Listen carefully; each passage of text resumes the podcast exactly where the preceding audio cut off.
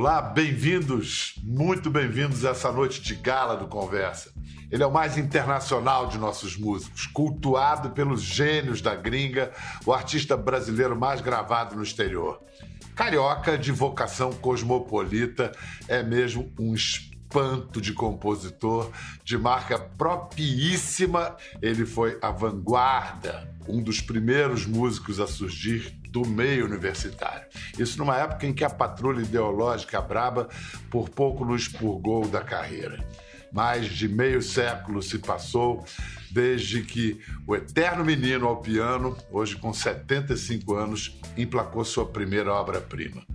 O tempo não para sua criação sem amarras, suas composições que soam sempre como uma nova descoberta ou reencontro com um antigo amor. Que alegria receber hoje Ivan Lins. E aí, Ivan? E aí, Biel? Saudações tricolores. Saudações tricolores. Por que, que você virou Fluminense, hein? Ah, essa é uma história gozada. Eu morava em Niterói e eu morava num prédio, isso eu tinha o quê? Oito anos de idade. E eu, eu morava no décimo primeiro e no, e no nono morava um, um rapaz chamado Francisco, que, que, era, sabe, ele gostava de bater nos, no, na rapaziada toda do prédio, né? Quer dizer, os pequenininhos, né? E eu era vascaíno nessa época, eu tinha oito, com oito anos eu era vascaíno. E eram dois únicos vascaínos no prédio, entendeu? O resto tinha muito tricolor e, tinha, e por aí vai. Aí, ah, um dia, os, eu fui jogar botão, no, jogar botão no terceiro andar na casa do Fernando, Luiz Fernando, eu acho. E aí os tricolores, a maioria tricolor, né, chegaram, oh, Ivan, é o seguinte, se você fosse tricolor, esse cara não encostava o dedo em você. Aí eu pensei bem, no, na semana seguinte voltou e voltei lá. Aí eu, gente, queria dizer o seguinte, sou tricolor, pronto. Nunca mais ele encostou o dedo em mim. Nunca mais. Acabou. Que coisa, que coisa linda, que história, do, os milagres que o Fluminense opera. Agora, naquela época, as crianças eram obrigadas a, a, tocar piano. Eu imagino que você devia achar chato, ou, ou já era um talento precoce que adorava a aula de piano. Não, é porque as minhas irmãs tinham aula de piano toda semana, cara. Era muito chato muito chato. Eu falava assim, não, eu não vou, não vou aprender esse instrumento nunca na minha vida. Até que um dia eu vi o Luizinho Essa tocando tamba trio, tocando num programa da Bibi Ferreira, era Brasil 62, lembro até hoje, quando foi a primeira vez que eu vi o tamba trio tocar.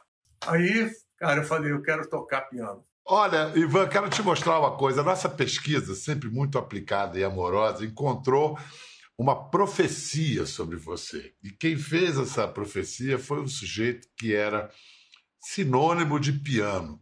Vamos ouvir a voz de Bené Nunes. Que garotada boa, né? Da onde fiquei lá em casa até duas da manhã com o Ivan Lins. Guarda esse nome.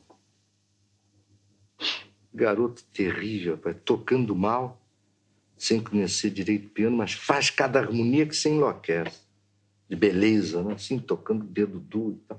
Mas tudo bem, bonito.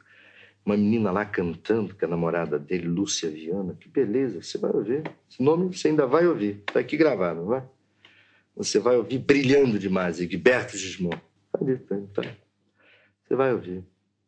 Como eu tive a ocasião de dizer do Tom. Bené foi uma pessoa. Ele ia lá em casa também. Ele, ele, gostava tanto de mim que ele ia lá na minha casa. Eu morava na Muda, e tinha um piano de, de armário e, e, ele tocava lá para gente. Cara, o meu pai minha mãe, né? Quer dizer, poxa, quando aparecia pianista do Juscelino Kubitschek, mas não é pouca coisa, não.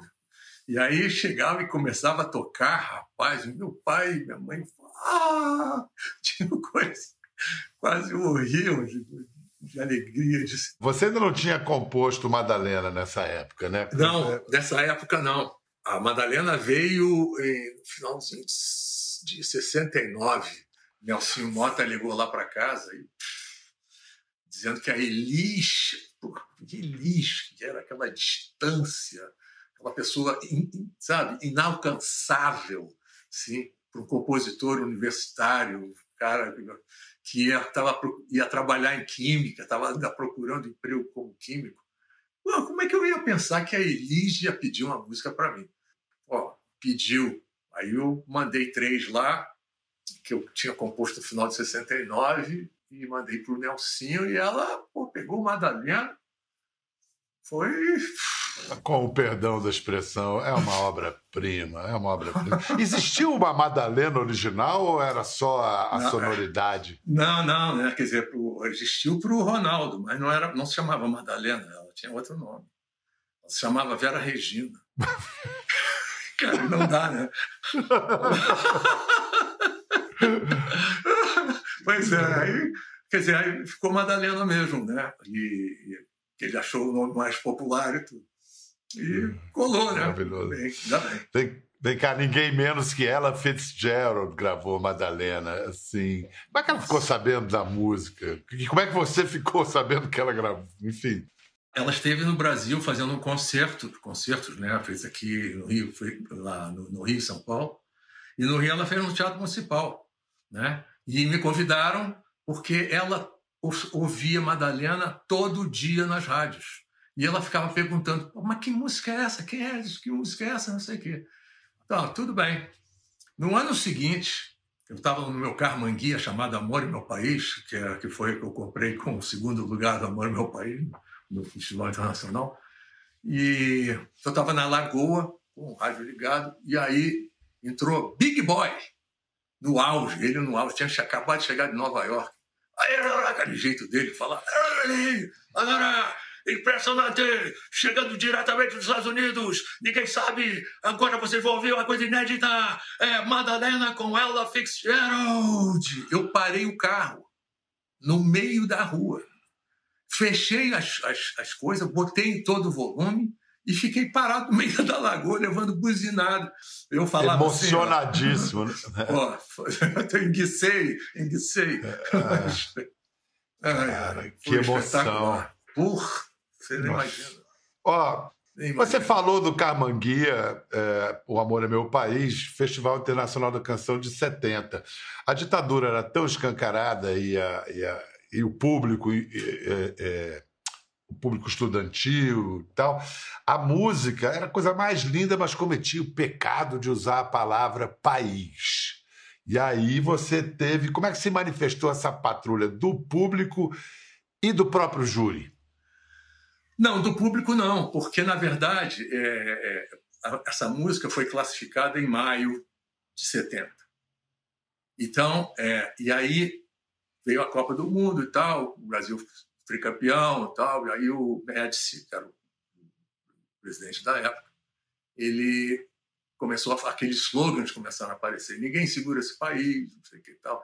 Os militares se apossaram dessa aí, mas os primeiros a perceber essa posse da palavra, esse apoderamento da palavra, foram os intelectuais. O povo não estava nem aí, tava, porque o Brasil ganhou, era pô, tricampeão, pai, viva para Brasil, Brasil, Brasil, Brasil, aquela coisa, aquela onda patriótica, mas sem essa conotação de, sabe, de estar se adentrando dentro do governo de uma ditadura militar.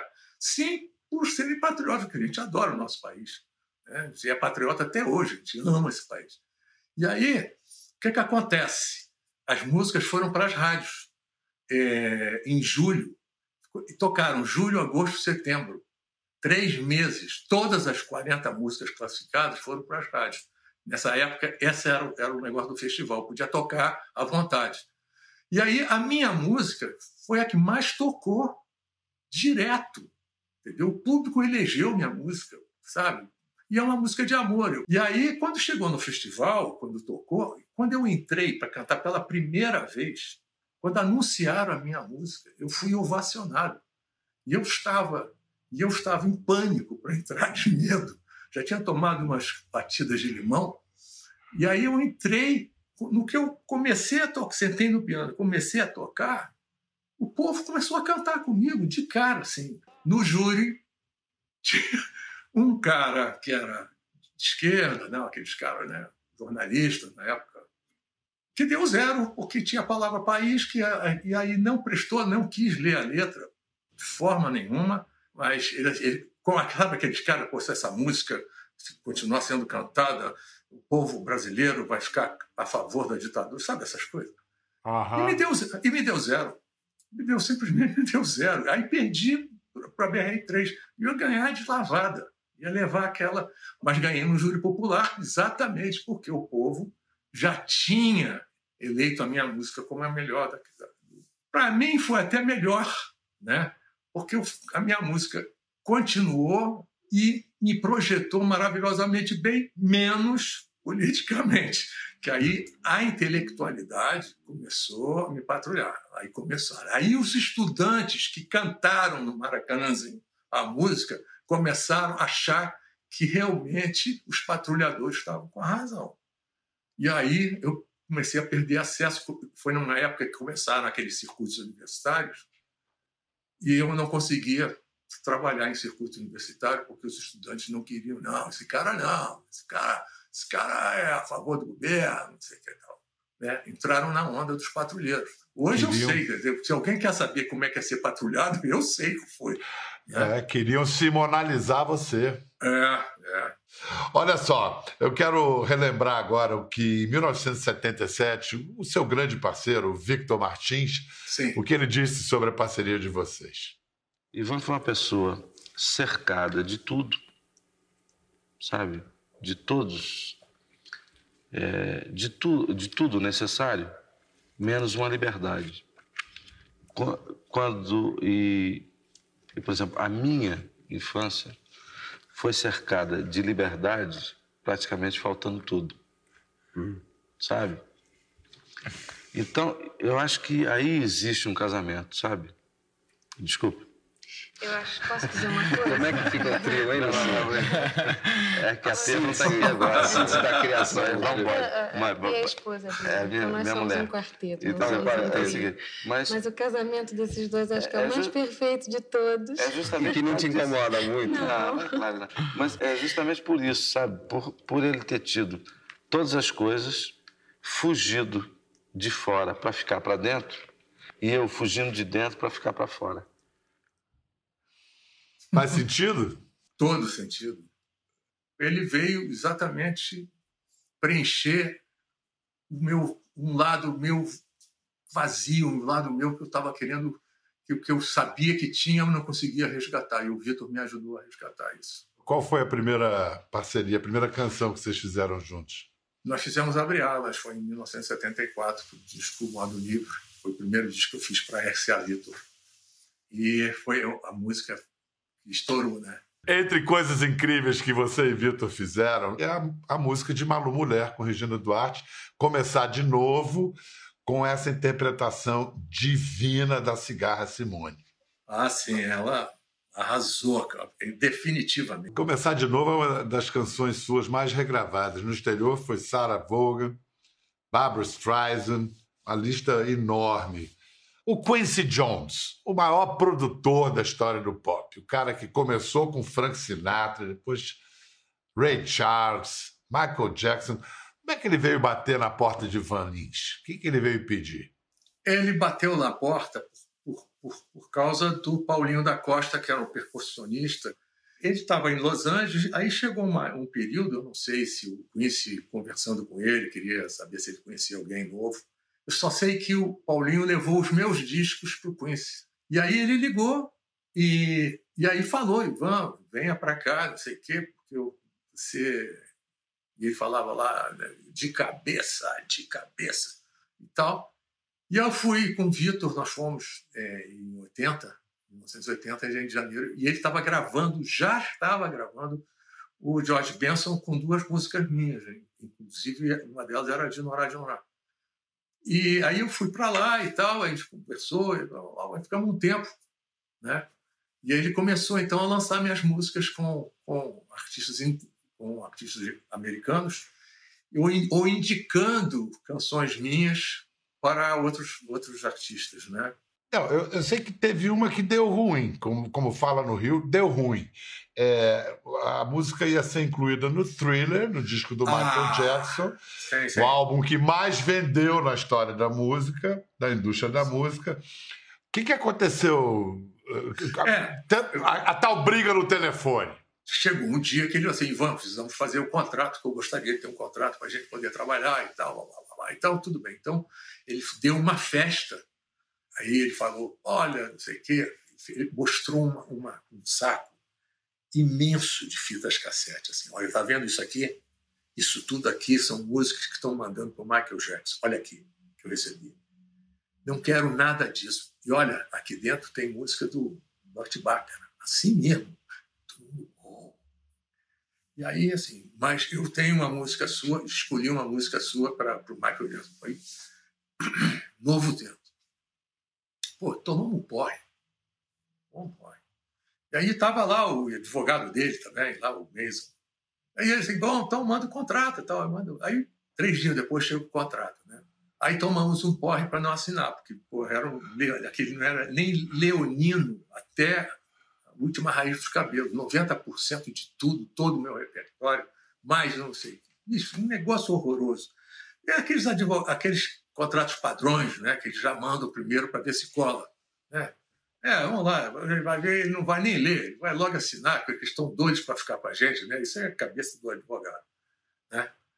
E o Vitor leu, que o Vitor e o Paulinho leram, falaram: olha, isso aqui não fundaram. O Vitor. Aí resolveu beber para não assinar. Aí todo mundo, de novo. Aí o Vitor pegou o telefone do Quincy, que tinha num papel lá, que nem sei de onde que ele tirou aquilo, e ligou pessoalmente para o Quincy. Ligou, o Quincy atendeu do outro lado, e o Vitor assim, olha, aquele seu advogado é o FDP, é não sei o quê.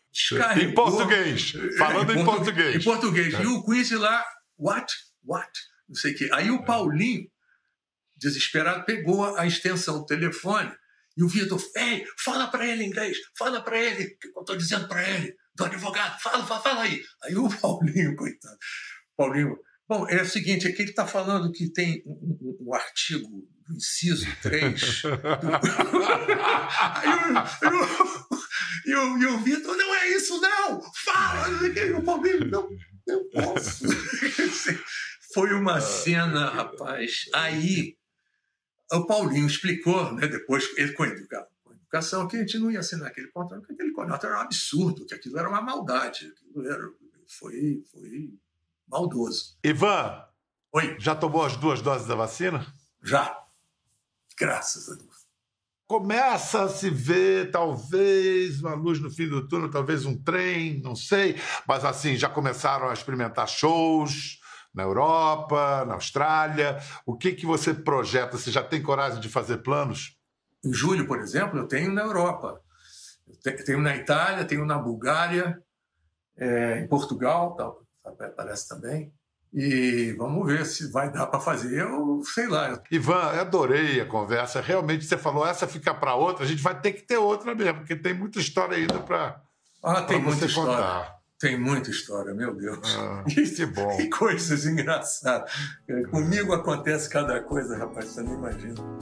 Obrigado, Ivan. Muito obrigado, obrigado mesmo. Obrigado também, querido. Beijo. Tá? Saudações, saudações. Saudações, saudações.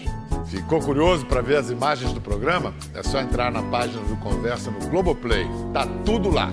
Até a próxima!